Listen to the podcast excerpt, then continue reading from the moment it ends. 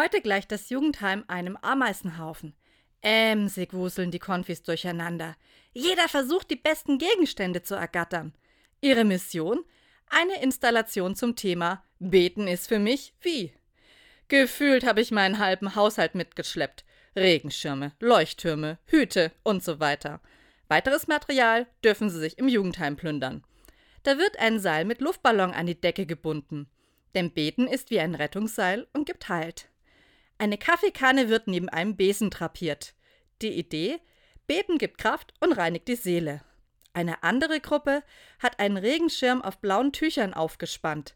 Dazu ein paar Hüte. Die Idee? Beten gibt Schutz an schlechten Tagen. Beeindruckt schaue ich mir die kreativen Kunstwerke der Konfis an. Schade, dass wir keine Schokolade gefunden haben, meint eine Konfirmandin. Hä? Was hat denn jetzt Schokolade mit Beten zu tun? Max runzelt die Stirn. Gib zu, du willst nur naschen.